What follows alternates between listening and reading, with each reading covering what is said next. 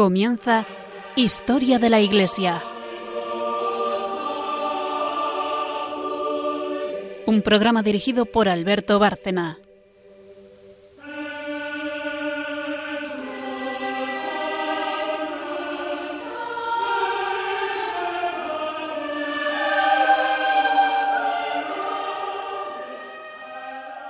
Buenas noches, oyentes de Radio María y de este programa Historia de la Iglesia. Buenas noches y buenas noches, María Ornedo. Buenas noches. Y buenas noches también a Carmen Tour de Montis. Buenas noches a todos. Como siempre, ante todo, la explicación de cómo se organiza el programa. Eh, en primer lugar, bueno, es un programa que dura casi una hora, no llega, pero tiene tres secciones. La primera es Historia de la Iglesia, como lógicamente indica el nombre, y esta sección eh, está a cargo de Carmen Turdemontis, historiadora. Eh, a continuación viene la segunda, después de una pausa, que está dedicada a un santo. Generalmente eh, es un santo relacionado con el tema que estemos viendo. Puede no, no necesariamente tiene que ser así, pero suele serlo.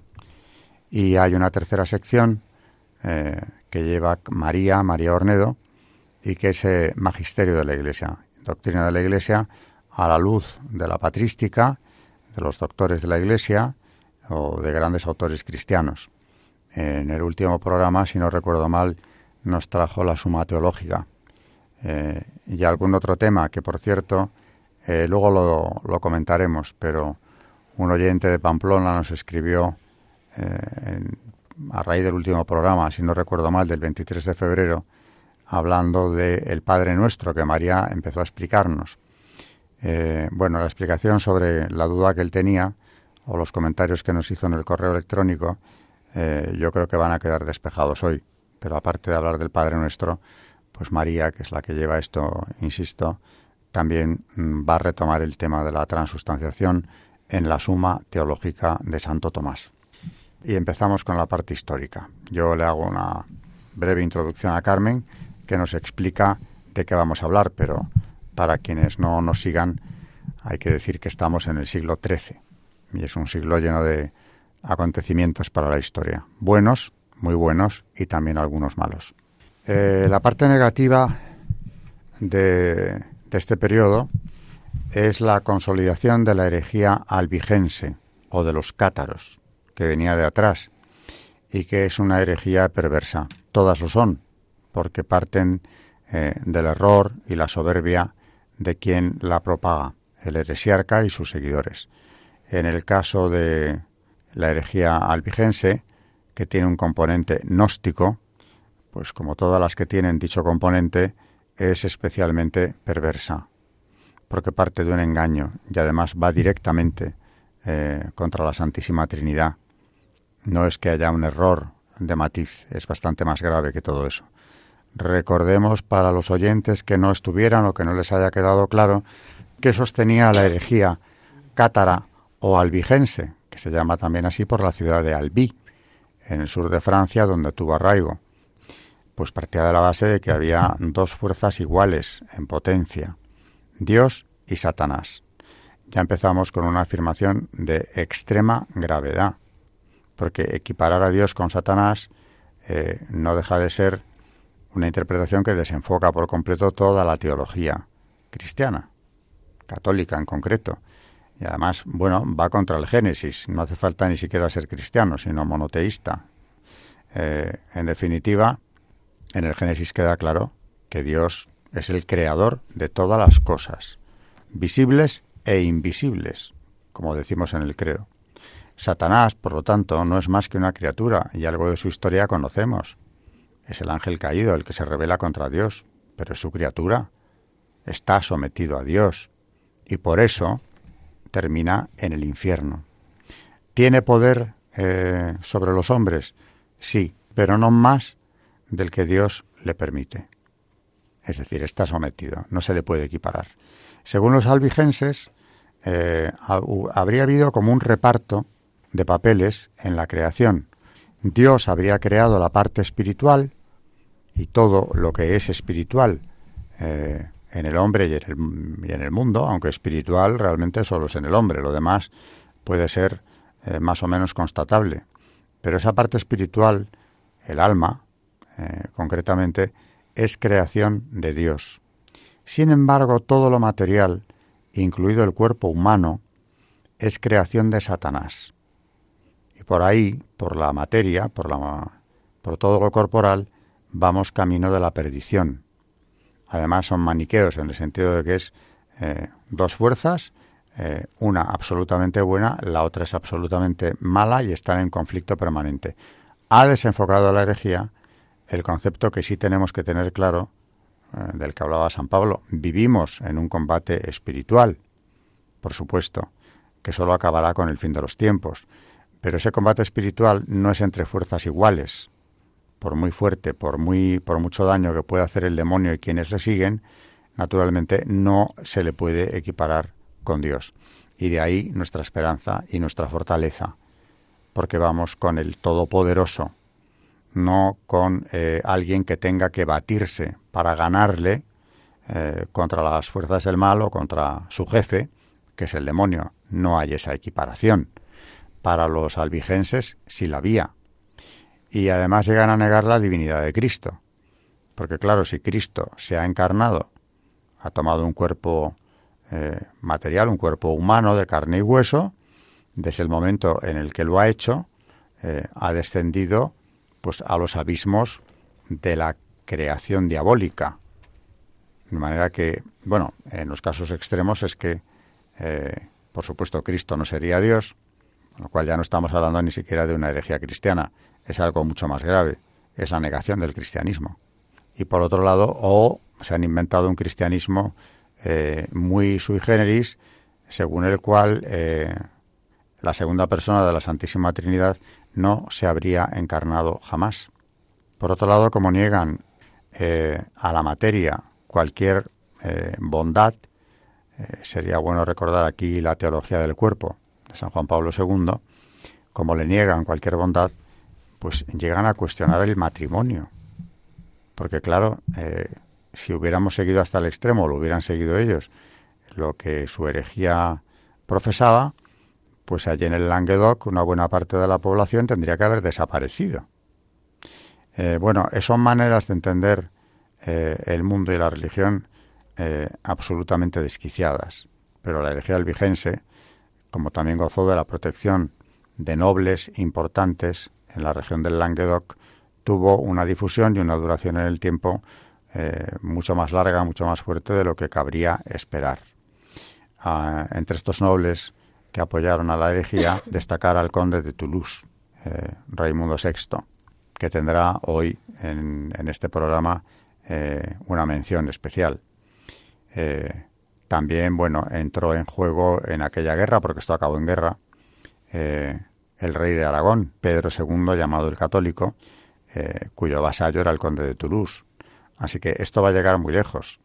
Y a la larga, nos lo va a contar Carmen, entre este programa y el que hagamos próximamente, eh, esto provoca una cruzada. El Papa tiene que llegar al extremo de convocar una cruzada para que aquí en el occidente cristiano, en el occidente europeo, no se propague, no vaya a más y ni siquiera permanezca una herejía tan grave eh, y tan dañina como fuera de los cátaros. Eh, hecha esta introducción para recordar lo que ya vimos el último día, lo que era la herejía cátara, Carmen nos pone en situación de cómo se desarrolló y nos lleva ya eh, casi hacia la solución del problema. ¿Cómo acabó dirimiéndose esta cuestión? Pues como decía Alberto, y ya mm, introducidos en, esta herejía del catarismo, que como nos decía eh, tuvo gran difusión sobre todo eh, gracias al conde de Toulouse, Raimundo VI, eh, vista la importancia y la gravedad de este asunto, el papado trata de oponerse a la herejía, a la herejía albigense, que recordemos a los oyentes que es la misma que la, que, la cátara. Los cátaros y los albigenses es lo mismo. Y recordemos que también, como decía Alberto, este nombre de albigenses deriva de Albi, que es una ciudad del mediodía de Francia que fue uno de sus principales reductos.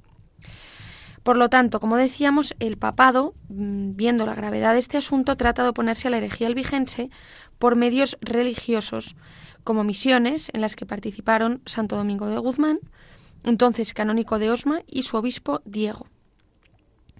El éxito que tuvieron estas misiones fue escaso, desgraciadamente, y el asesinato del legado pontificio Pedro de Castelnau, del que hablaremos ahora mismo, decidió al Papa Inocencio III a convocar una cruzada contra los albigenses. Fue esta cruzada una empresa en que anduvieron mezcladas motivaciones religiosas, por un lado, pero también intereses temporales. Como decíamos, la nobleza del sur luchó con el bando albigense, eh, a, cuya cabeza estaba, como decíamos, el soberano de Toulouse, Raimundo VI, y lucha en este bando para defender sus tierras de las ambiciones de los varones del norte, capitaneados estos varones del norte por Simón de Montfort. Finalmente, la victoria militar de los cruzados fue completada por la recién creada Inquisición, cuyo objetivo inicial lo constituyó el catarismo, la primera herejía del medievo cristiano que consigue arraigar profundamente en una región occidental. El tema de la Inquisición lo trataremos más profundamente en el próximo programa y vamos a un poco a introducirnos más en, en la vida de este, de este hombre, de Pedro de Castelnau, ya que es un personaje importante en, en este asunto. Este monje cisterciense nace cerca de Montpellier.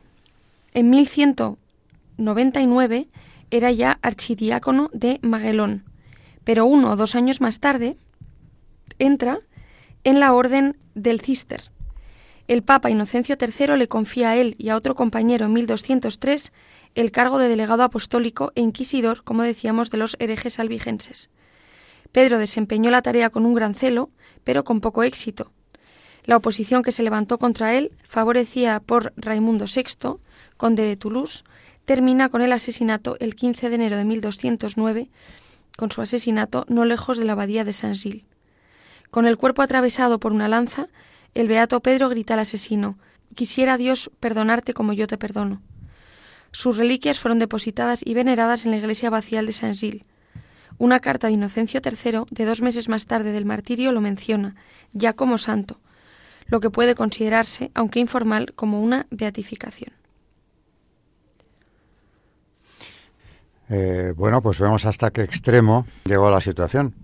Eh, y yo querría destacar que primero la Iglesia intentó, a través de la predicación de grandes predicadores, estamos hablando del fundador de los dominicos, Santo Domingo de Guzmán, de su obispo, que era el obispo de Osma, españoles los dos, por tanto, que acuden allí eh, con ese don especial de la predicación que va a dar nombre también a la, eh, a la orden recién creada, a punto de crearse en aquel momento de los dominicos, llamados también Orden de Predicadores. Bueno, pues allí se emplearon a fondo, pero sin embargo no consiguieron eh, más que muy pequeños resultados. De ahí que el Papa enviara un legado eh, con plenos poderes para hablar con los herejes, para tratar de convencerles y unirse a la predicación del, del santo, de Santo Domingo de Guzmán y de su obispo. Tampoco consiguió nada. Bueno, consiguió que finalmente, y con toda probabilidad por orden del conde de Toulouse, eh, muriese asesinado de una lanzada, lo cual ya, claro, es una ruptura de relaciones. Hasta ahí la Santa Sede ha intentado por todos los medios eh, convencer, convertir a estos herejes, pero a partir de este hecho de violencia en el que se pone de manifiesto que los que protegen la herejía están dispuestos a llegar a los últimos extremos, eh, tengamos en cuenta que el asesinado es un legado, es decir, un representante del Papa enviado al Languedoc precisamente con esta función. Es la declaración de guerra, prácticamente lo que viene ahí. Y esto es lo que motiva, ante una situación tan grave, que el Papa, contrariamente a lo que había ocurrido en cruzadas anteriores, mm, ya no llame a los caballeros cristianos, en este caso concreto para ir a Tierra Santa, recuperar los santos lugares, sino les llama, pero para acabar con esta herejía que podía socavar la fe en el reino de Francia, empezando por el Midi. Así que tenemos una herejía, una cruzada albigense, en la que, como nos dice Carmen, el, jefe del bando fiel a, la verdadera fe es Simón de Montfort. Ahora, claro, se produce ese enfrentamiento, aquí vienen los intereses políticos y territoriales, esto hace que se recrudezca eh, la lucha en el sur, eh, que intervenga incluso el rey de Aragón, porque lo que está en juego también son los feudos de estos nobles que han protegido el catarismo. Bueno, eh, la cruzada va a ser victoriosa para las armas fieles, para las armas católicas que rechazan la herejía y con esto pues se puede considerar que ha sido derrotada. Claro que para terminar con los reductos de la misma, que parecía desde luego una herejía enraizada fuertemente en la región, es para lo que, como nos ha dicho Carmen, se crea el Tribunal de la Inquisición. Pero bueno, de eso ya hablaremos, como también ha dicho ella, en el programa próximo. Breve pausa y, nos vamos con el santo, un santo que hoy sí viene a colación.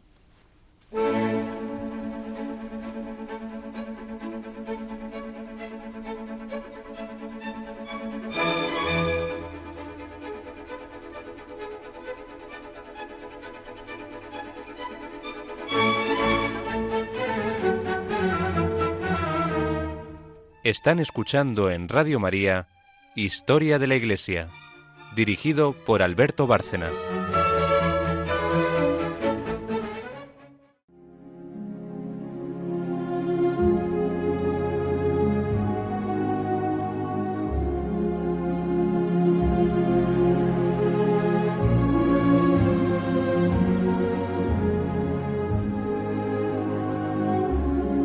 Santos en la historia de la Iglesia.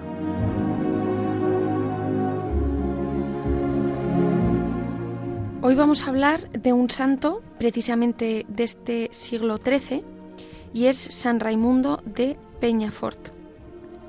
Es el patrón de los abogados y de las facultades de Derecho. Nació en Peñafort, Barcelona, entre los años 1175 y 1177 y murió el 6 de enero de 1275.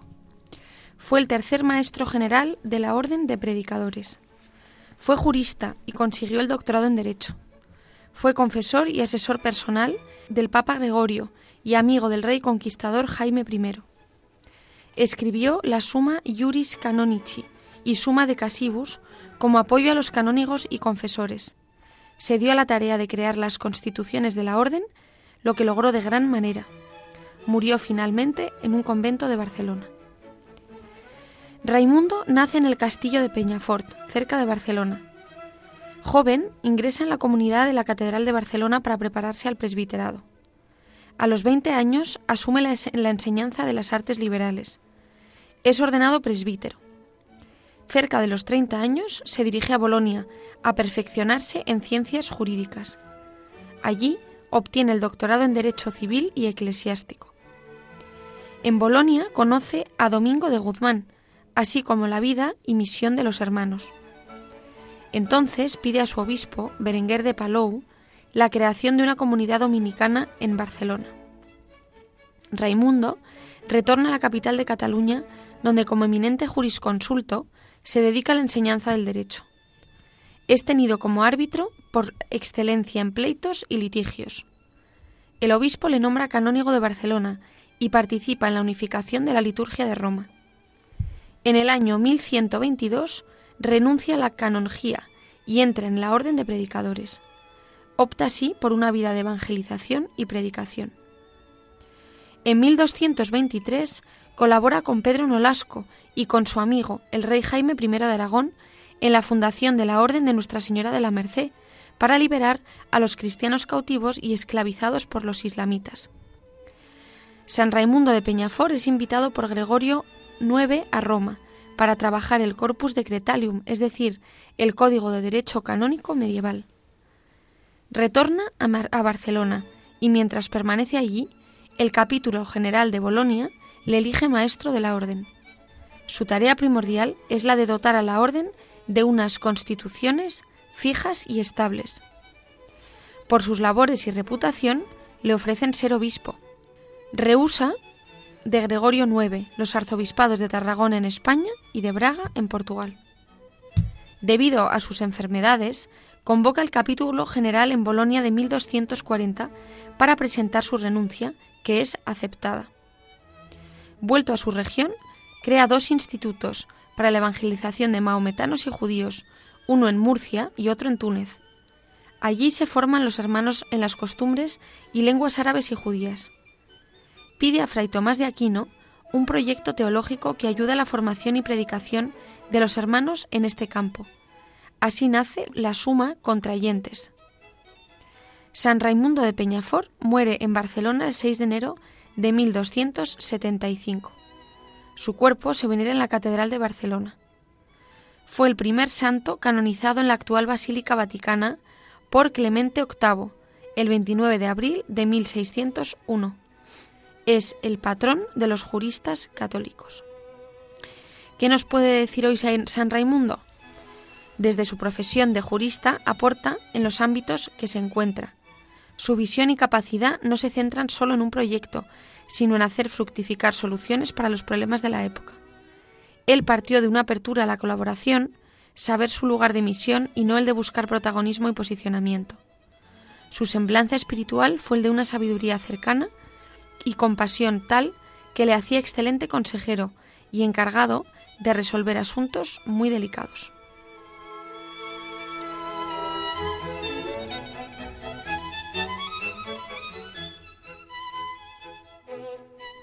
En, el programa de hoy, entre la parte histórica y el santo que nos ha traído Carmen, han tenido un gran protagonismo esta entonces incipiente orden de los predicadores, de los dominicos, eh, tanto por su misión eh, predicando, ¿no? que les da nombre en el Languedoc, concretamente contra los albigenses, como luego a la verdad de San Raimundo, que tiene una proyección jurídica muy importante las decretales de Gregorio IX eh, son una recopilación ordenada, sistematizada por San Raimundo de Peñafort y que van a ser una, aportación decisiva para ese derecho canónico de la Iglesia, bueno, es una redundancia para ese derecho canónico, que ya tenía eh, precedentes como el decreto de Graciano. La recopilación de las decretales, que es? Pues recopilar y ordenar por materias eh, disposiciones de los sumos pontífices y también de, alto clero que había ido dando disposiciones durante el tiempo, de manera que se creara y se ordenara para poderlo aplicar con facilidad el derecho de la Iglesia.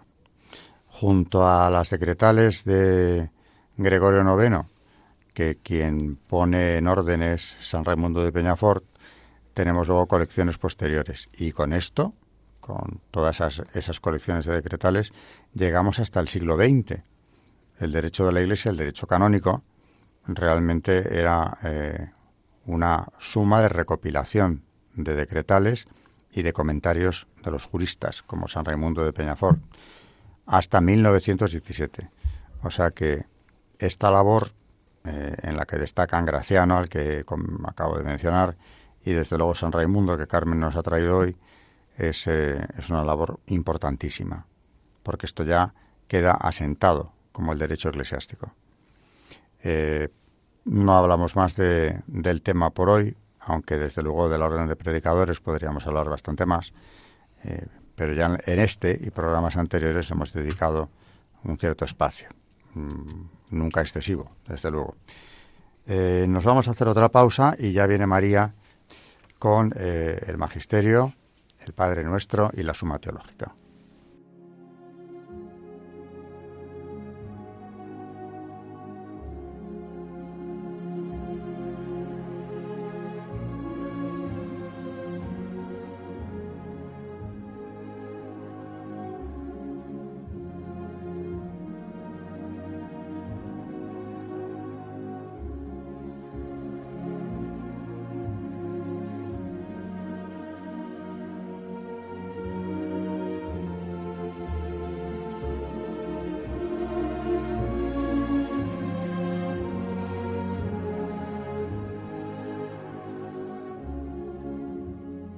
Están escuchando en Radio María Historia de la Iglesia, dirigido por Alberto Bárcena.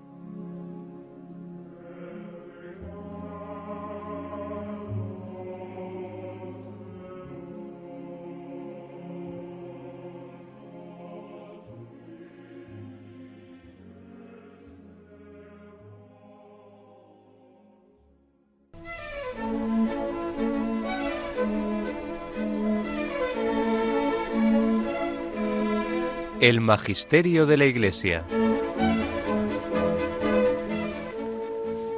Hoy vamos a ver, como en programas anteriores, la introducción a la substanciación dentro de la Suma Teológica de Santo Tomás de Aquino. Pero antes, y a petición de un oyente que eh, en programas anteriores habíamos visto eh, de Teodoro de Mopsuestia unas catequesis sobre el Padre Nuestro, que, que bueno, decimos un trozo de repente en algún programa y nos habíamos quedado dentro del Padre Nuestro en el pan de nuestra necesidad, dánoslo hoy.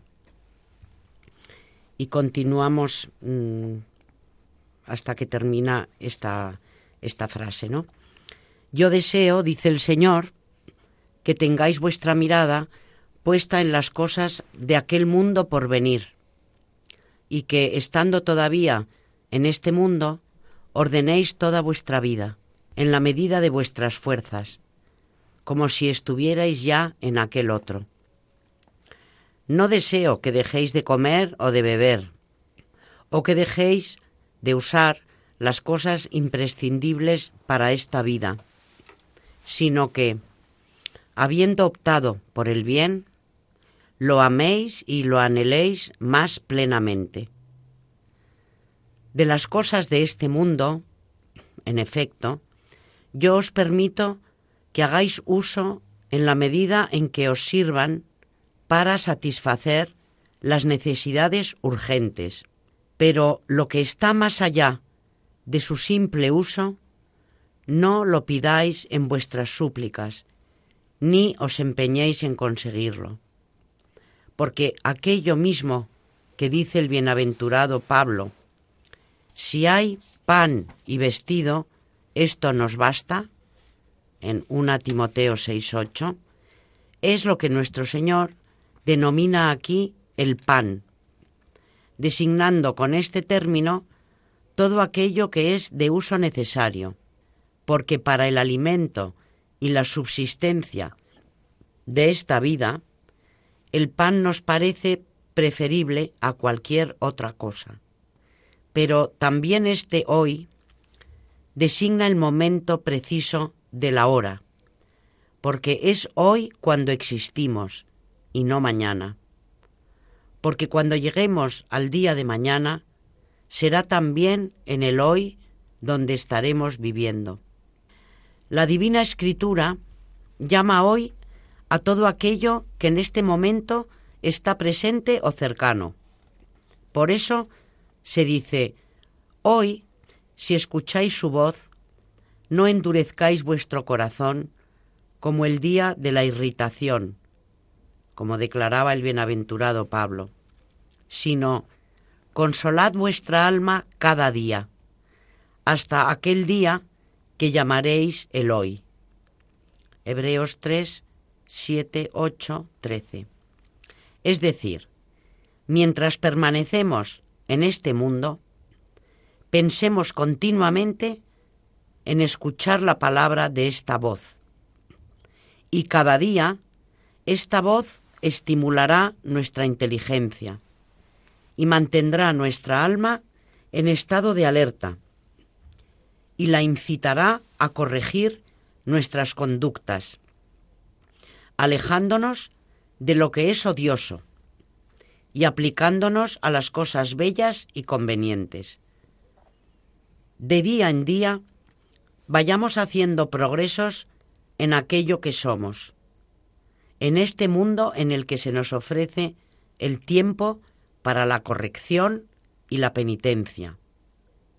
Porque una vez que hayamos partido de este mundo, se habrá alejado de nosotros el tiempo propicio para la conversión y la corrección, y habrá llegado entonces el tiempo del juicio. Es pues en este sentido en el que el Señor dice, el pan de nuestra necesidad, dánoslo hoy. Es como si dijera, mientras permanecemos en esta vida, tenemos necesidad de ciertas cosas útiles. No os suprimo, por tanto, ni os prohíbo el alimento, ni la bebida, ni el vestido, ni ninguna de las cosas imprescindibles para la subsistencia del cuerpo. Cuando de hecho las poseemos, es necesario servirnos de ellas, y cuando otros nos las proporcionan, no es reprensible aceptarlas, y tampoco es inconveniente pedírselas a Dios. ¿O habrá alguien que estime que es reprobable hacer uso de aquello que nos está permitido pedirle a Dios, porque es útil también para la subsistencia y la conservación de la naturaleza? Pan, en efecto, es el nombre con el que designa a aquello que sirve para la subsistencia de la naturaleza. Por su parte, la expresión de nuestra necesidad significa que es conforme a nuestra naturaleza, es decir, que resulta útil e imprescindible para la naturaleza y para su subsistencia. Puesto que es el hacedor quien ha establecido su uso, lo que es auténticamente necesario conviene, ciertamente, que lo poseamos. Pero lo que resulta superfluo y está, por tanto, fuera de lo que es estrictamente necesario usar, no les conviene a aquellos que desean la perfección, ni adquirirlo ni guardarlo en propiedad. Ahora bien, que sea necesario elevar súplicas por aquello cuyo uso nos resulta imprescindible, lo puso acertadamente de manifiesto, diciendo de nuestra necesidad, es decir, aquello que es útil y necesario para nuestra naturaleza, y añadiendo, este dánoslo hoy. En efecto, si para la subsistencia de la naturaleza ha sido decidido por su mismo autor que existiesen necesariamente en este mundo semejantes cosas, es justo entonces pedirlas, y no es inconveniente servirse de ellas. Aquello, sin embargo, que está de más respecto a ellas, nadie, lo sostengo y lo repito, debe pedirle a Dios ni afanarse por adquirirlo, puesto que todo aquello que no es imprescindible para nuestra subsistencia y cuyo uso no es necesario en este mundo, por mucho que pretendamos acumularlo, acabará pasando a otros. No sacará ningún provecho quien se preocupe por ello o quien se afane por acumularlo y poseerlo, porque después de su partida es evidente que bien a su pesar todo pasará a otros. Y como nuestro Señor rechazó por completo la preocupación ansiosa por las cosas superfluas, pero no prohibió el uso de aquello de lo que tenemos una urgente necesidad, antes al contrario, ordenó incluso que se lo pidamos a Dios, ya que estamos en verdad necesitados de ello, añadió acertadamente, y perdónanos nuestras deudas, que seguiremos en otra ocasión con la oración del Padre Nuestro. Nos hemos eh, quedado. como aclaración hmm. sobre las dudas de este oyente, eh, en el Padre Nuestro, como nos acaba de explicar eh, María por boca de este autor, lo que estamos pidiendo es que podamos cubrir nuestras necesidades. Realmente nuestras necesidades, no en el día de hoy, sino en el momento presente. Puede ser hoy, mañana, pasado. Que no nos veamos desprovistos de lo que necesitamos para la vida. O sea que aquí la palabra pan más que utilizarse en un sentido eucarístico, eh, parece claro que se utiliza en un sentido de necesidad que hay que cubrir, no llegando más allá de lo que es necesario, no llegando a lo superfluo, pero sí tener cubiertas las necesidades básicas, ¿no? Eso en cuanto al Padre Nuestro. Pero claro, ya que hablábamos de pan, pues vamos a seguir con la transustanciación, que es en lo que nos quedamos, o se quedó María en el programa anterior. Así que adelante esto tiene otra dimensión mucho más trascendente, claro.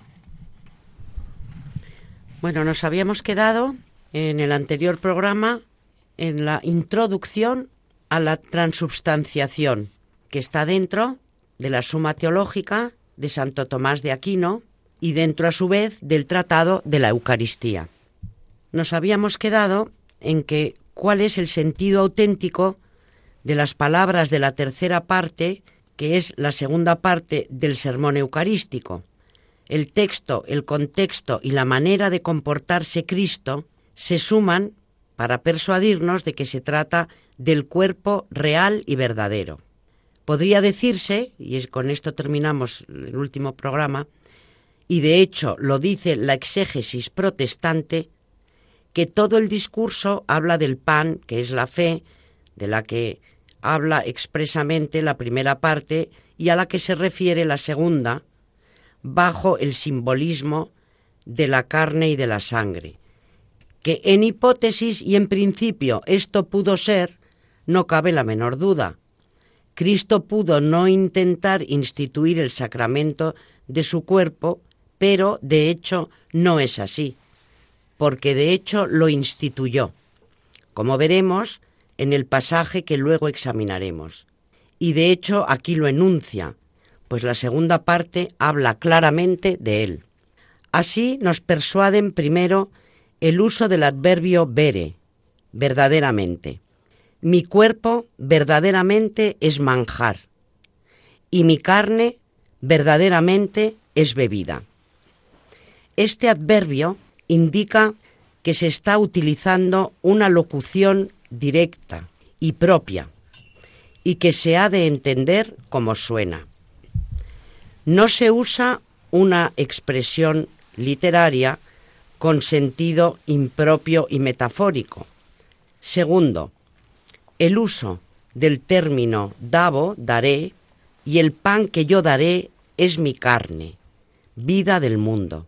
Si se tratara del pan de la fe, no haría falta expresarse en futuro, porque esta virtud es un don de siempre. Los padres antiguos se salvaron por la fe en el Cristo prometido que debía venir, asimismo los judíos, que vivieron bajo la ley escrita. Y los que le estaban escuchando estaban, de hecho, en posesión de este don. No hablaba, pues, del don pasado y presente de la fe, sino de un don o de un pan que tenía que dar en el futuro, que no tenían aún ni se les había dado, pero que se les daría y tendrían y lo comerían. No sólo el texto, el contexto también nos persuade de que se trata del cuerpo real y verdadero. En efecto, los judíos lo entendieron así. ¿Cómo puede darnos a comer su carne? se decían. Y ante la falta de rectificación del Señor, más aún, ante la insistencia del Señor en afirmar lo que ellos no podían comprender, reaccionaron diciendo, estas palabras son duras, ¿quién puede oírlas? Y en consecuencia le abandonaron. A pesar de este abandono, sigue el Señor sin rectificar. Y a los más fieles que le advierten la desbandada, les contesta, ¿queréis marchar también vosotros? Solo hace falta una rectificación. Los oyentes entendieron que se trataba de su propio cuerpo y entendieron bien. Pero además pensaron que estaba hablando de una auténtica homofagia y que tendrían que comerlo carnalmente, como se come lo que se compra en el mercado. Y no se trataba de esto. Les rectificaba diciéndoles que no lo comerían carnalmente, porque la carne no sirve para nada. Es el espíritu el que interesa. No habrá especie carnal ni apariencias carnales. No habrá tampoco asimilación carnal. Su carne se comerá en especie distinta a la propia, y se asimilará el espíritu que en ella hay. Esto es lo que viene a decir en la única rectificación que hizo. Por último vemos que se trata de un pasaje con sentido literal y referido, por lo tanto, a su verdadero cuerpo, por la costumbre que el Señor tenía de rectificar las malas interpretaciones que los oyentes daban a sus palabras. El mismo San Juan aporta dos ejemplos en los capítulos que preceden a este capítulo 6. En el tercero, rectifica a Nicodemo, que le interpreta mal cuando le dice que es necesario renacer, y en el cuarto, rectifica a los apóstoles, que entendieron mal una expresión suya referente al manjar con que se alimentaba. Aquí, en cambio, no rectifica a los oyentes en lo de la referencia a su cuerpo, y no solamente no les rectifica, sino que insiste en ello y pasa por el abandono de los más al no poder comprender lo que oían. No le hubiera costado nada rectificar, pero es que no había rectificación posible, porque oían bien. Estaba hablando de su propio cuerpo y hablaba de él insistentemente, porque en un pasaje relativamente breve repite muchas veces las mismas expresiones. Aparece claro en las interpretaciones protestantes y más aún en las racionalistas el prejuicio antisobrenatural que ciega y no deja ver el auténtico sentido de unas palabras claras, sin torceduras ni contorsiones que justifiquen objetivamente la negación del misterio de la presencia real, negación a priorística de lo sobrenatural en los racionalistas, miedo excesivo a lo sobrenatural en los protestantes, idea muy pequeña del poder de Dios en los unos y en los otros. Punto número dos. La institución narrada en los tres sinópticos y en la primera epístola de San Pablo a los Corintios, ya conocemos el hecho. El Señor toma el pan y dando gracias lo bendijo, lo partió y lo dio a los discípulos diciendo, Tomad y comed, esto es mi cuerpo, que se entrega por vosotros. El rito se repitió con el cáliz, también lo bendijo y lo dio a beber, diciendo que era el cáliz de la nueva alianza, cáliz de su sangre que se derramaba por los pecados de los hombres. ¿Qué sentido tiene la fórmula esto es mi cuerpo? Un sentido literal y directo como ha creído siempre la Iglesia, o un sentido figurado como creyó en el siglo XI Berengario de Tours y creen desde el siglo XVI los protestantes? La creencia de la Iglesia ha sido constante y uniforme. La protestante ha variado y varía sin parar, porque, puestos a dar a la fórmula un sentido figurado metafórico, sentido que de suyo se presta a la malinterpretación y admitido además el principio del libre examen, por el que la libertad de interpretación no queda retenida, no hay barrera posible que contenga la atomización de las explicaciones. En el año 1577, medio siglo después de iniciada la Reforma, se contaban ya más de 200 interpretaciones de una fórmula tan sencilla y tan directa, con un sentido tan obvio y tan natural. Repetimos aquí la reflexión que hacíamos al final del apartado anterior. El prejuicio hace que no se vea lo que es claro y que se abandone la diafanidad de una fórmula sin repliegues, por los recovecos sin fin. Prueba de ello la multiplicación indefinida de interpretaciones de una fórmula figurada, difuminada y sin contornos definidos, auténtico comodín para hacer de ella lo que a cada uno mejor le plazca. La fórmula esto es mi cuerpo tiene sentido literal. Se refiere al cuerpo verdadero del Señor. Así lo piden, además del sentir de tantos siglos, que no pudo menos de estar movido y asistido por el Espíritu y de las declaraciones auténticas de la Iglesia, el texto de la Escritura y su contexto. Vamos a ver, pues, los dos con detalle. El texto dice sencillamente, esto es mi cuerpo. Tal como suena, ha de tener sentido literal, debe referirse al cuerpo verdadero del Señor. Ha de significar que lo que el sacerdote lleva en las manos cuando termina de pronunciar las palabras y lo que por lo tanto deja y permanece en el altar es el cuerpo de Cristo. Si el sentido fuera figurado y con la fórmula se quisiera decir que esto, el pan, es figura de mi cuerpo, la frase estaría mal hecha.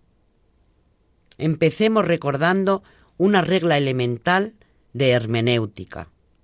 Las palabras deben entenderse como suenan, a no ser que el contexto pida otra cosa o que se trate de un sentido natural imposible. Entonces hay que recurrir al sentido figurado. Aquí el contexto no exige la interpretación figurada, como veremos luego, sino al revés, la directa. Tampoco se trata de un sentido directo imposible, porque la presencia real término de la conversión total de la substancia del pan, no excede los límites del poder de Dios. En consecuencia, la fórmula debe tomarse como suena. Si excluimos el sentido literal, la fórmula resulta gramaticalmente mal hecha y, en definitiva, falsa. Las locuciones figuradas se clasifican en dos grupos. Al primero pertenecen aquellas en las que la figura se atribuye al sujeto por una cualidad general existente en cualquier figura de su especie. Recordemos dos ejemplos evangélicos. Cristo dice de sí mismo, yo soy la vid, yo soy la puerta. No es vid o la otra, sino la vid. Tampoco es esta puerta y no la otra, sino la puerta. Todas las vides tienen la propiedad en virtud de la cual Cristo se aplica así la figura. Todas son tronco vivo que vivifica los sarmientos injertados en él. Por eso cualquier vid puede ser su figura. Tampoco es esta puerta del aprisco o la otra, sino la puerta del aprisco. Todas las puertas tienen la propiedad en virtud de la cual se aplica así la figura. Todas son lugar de entrada. Por eso cualquier puerta puede ser figura suya. Al segundo grupo de locuciones figuradas pertenecen aquellas en las que la figura se atribuye al sujeto, no por una cualidad general existente en cualquier figura de su especie, sino por una cualidad concreta e individual de esta figura. Vamos a recordar otros dos ejemplos bíblicos. José, al interpretar los sueños de Faraón, le dijo, Las siete vacas gordas y las siete espigas llenas son los siete años de abundancia que van a venir. Nabucodonosor tuvo otro sueño.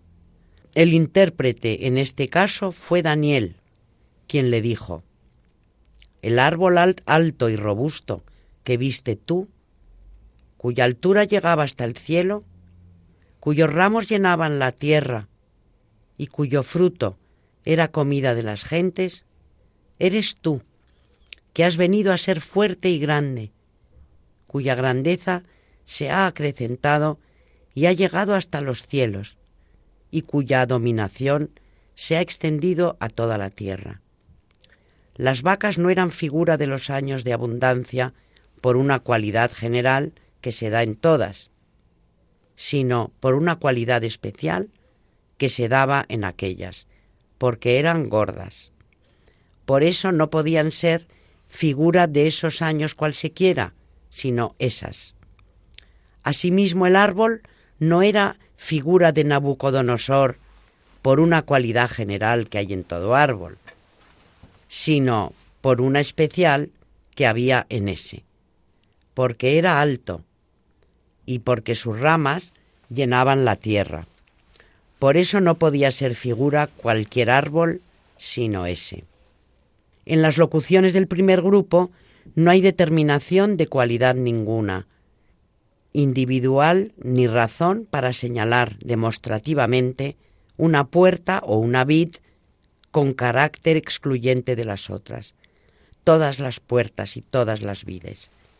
En cambio, en las locuciones del segundo grupo, en las que ya hay una figura concreta, con exclusión de las otras pertenecientes a la misma especie, es necesario explicar la exclusión o decir por qué un árbol es figura y otro no. Si no se da esta explicación, la expresión resulta vaga e indefinida sin sentido determinado y por lo tanto mal hecha. Bueno, estamos entrando en teología, la reina de todas las ciencias. Pero el resumen sería eh, de lo que María nos ha contado hoy, que por supuesto la transustanciación de lo que nos está hablando es de que recibimos el cuerpo de Cristo. No es algo simbólico o que nos recuerde al cuerpo de Cristo, sino su propio cuerpo. Como Él lo dijo. O sea, eh, verdaderamente, si nos damos cuenta, la herejía parte de la mentira y del retorcimiento de la realidad. Porque desde luego el pasaje evangélico no puede ser más claro tomad y comed, este es mi cuerpo. El querer buscarle luego no es que Jesús quiso decir esto y quiso decir lo otro, pero vamos a ver, ¿por qué no nos quedamos con lo que dijo? Porque dijo lo que quiso decir. Evidentemente, el Señor no tenía ninguna dificultad de expresión. Decía exactamente lo que quería decir. Era infinitamente sabio y se expresaba como quería expresarse. No tenía el problema que tenemos nosotros que a veces no acertamos a decir lo que queremos. Él sí, decía exactamente lo que quería transmitirnos. El enredar después con qué quiso decir o no, que esto me recuerda mucho a la inculturación. Hay que mm, buscar la cultura en la que dijo aquello para entender que no dijo eso, sino otra cosa. Eso es algo que viene ya dentro del cristianismo liberal, que se ha llamado, por supuesto, en el modernismo, ni se diga, herejía condenada por San Pío X con toda claridad, porque en las mentes sencillas, por supuesto que estas manipulaciones, este darle vueltas, mareando la perdiz a lo que Cristo dijo, sus verdaderas palabras, han hecho un daño enorme y nos han llevado a una actitud relativista, junto con otros elementos que han actuado firmemente en la sociedad occidental, hasta hacernos ya difícil entender ¿Qué es lo que está diciendo el Señor? Y verdaderamente, si vamos a la fuente, si vamos al Evangelio, es que no hay duda ninguna. Bueno, pues ya preparándose para lo que iba a venir y porque la herejía en la Edad Media ya está, hablaremos de las herejías medievales, eh, hoy hemos tocado una de ellas, eh, el catarismo, eh, Santo Tomás de Aquino habla con una claridad cristalina. Y de ahí aprovecho para decir que no esté de moda, entre comillas, entre los sectores progresistas, relativistas, eh, en definitiva, modernistas, que dentro de la Iglesia, por más que San Pío X trató de acabar con ellos, siguen existiendo. Esto es lo que dijo. Verdadera palabra de Dios. Nos despedimos hasta el próximo programa donde seguiremos con lo tratado hoy, eh, desarrollándolo. Y María seguirá con la transustanciación, por supuesto, porque hay mucho más que decir. Gracias y buenas noches, María Ornedo. Buenas noches, gracias. Muchas gracias y buenas noches también a Carmen Turdemontis. Gracias y buenas noches. Y gracias a todos nuestros oyentes de Radio María y de este programa Historia de la Iglesia en concreto.